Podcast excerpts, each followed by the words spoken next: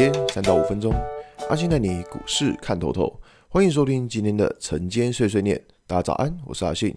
今天是十月二十七号，礼拜四。先来为大家整理一下昨天的美国股市。道琼指数上涨二点三七点，涨幅零点零一个百分点。纳斯达克下跌两百二十八点，跌幅二点零四个百分点。S M P Y 指数下跌二点八四点，跌幅零点七四个百分点。费城半导体指数下跌二十八点，跌幅一点一八个百分点。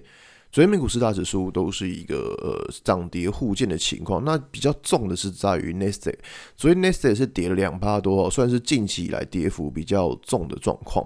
那当然，昨天会跌那么重，原因是在于像是微软的财报是不如预期的，或像是呃 Google 财报也是那。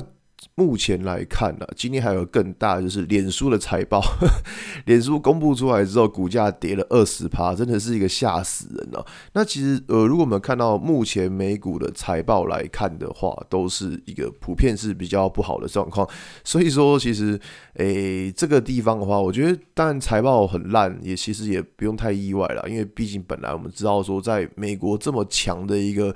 升息的力道之下，一定就是会受到影响。那这个东西，我觉得是看财报季公布之后，那市场是怎么去看这些股票才是重点了。那这边目前来看的话，还会注意到情况还是在于说，从美元指数以及公债殖利率这一块，可以发现，其实近期这两个东西都已经开始在往下修正。那好，那我们现在知道说，像美元指数往下修正之后，对于全世界的资金来讲，就是一个比较好的状况。因为如果美元指数太强，变成说全世界的资金都会回流到美国去，那回流到美国去的情况之下，那当然我们如果假设台股资金流向美国，日本资金流向美国，那就表示本国的股市就一定会受到影响。所以说，其实，在现在这种状况而言的话，如果假设美元指数真的开始回档修正了，那之后也没有再上来的话，其实对于全球股市的压力都会开始比较减轻一点。所以在这边关注的重点依然会放在。美美元指数这一块，只要美元指数不要再持续创新高，或是不要再持续的转强，其实呃，对于未来想法都还算是可以接受的。那这边回到台股来看哦，台股最近算是一个非常的弱势哦，就在昨天，呃，台股是完全没有什么反应的，然后只涨了三。一开始只涨了三十几点而已。开盘的时候，那其实这种状况当然会解释说，哦，是不是因为啊中国大陆啊攻台啊，怎么样之类的？但我觉得其实也不用去想什么政治因素了，因为政治因素这个东西本来就不是我们能够去思考的。对，我们不可能去知道说，哦，那个我们习主席什么时候来打台湾，我们不会知道。那只是说现在市场上就是弥漫着这种是比较恐慌的气氛。但像这种恐慌气氛，其实早晚都是会过去，因为。呃，除非说真的打过来，那另当别论。但目前没有看到任何的迹象，我觉得也不用去自己吓自己，说是不是真的要来打。我觉得这个倒是不用自己吓自己。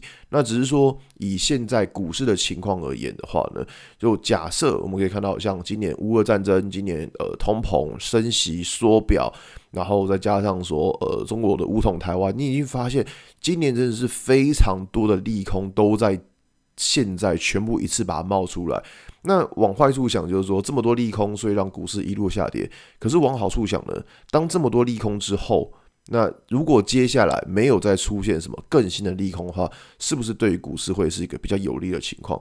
那所以说，配合这边来看，美元指数以及公债殖利率都已经下来的状况之下，其实对于行情就是不会说过度的悲观啊，但是只是说，呃，也不会是一个很很乐观的情况，就是不会过度悲观，因为。不会过度悲观，是因为利空都已经开始出现了。那现在最新出现利空，大概就是呃很多公司要公布季报，像台湾很多公司要公布季报，美国也有公司要公布财报。那这个是近期的利空。那等到这个利空都已经消化完毕之后呢，其实对于股市来说就是一个比较好的情况。那不过以台股的状况而言的话，还是必须要赶快重新站回五日线。这个是一个。呃，目前一定要做的情况，因为目前如果假设指数还没有站回五日线的话，就表示说短期的这个下跌趋势依旧没有结束。那这样大家操作上还是需要小心一点，好吧？今天节目就到这边。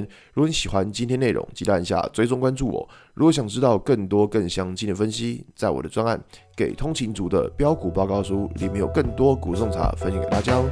阿信晨间碎碎念，明天见，拜拜。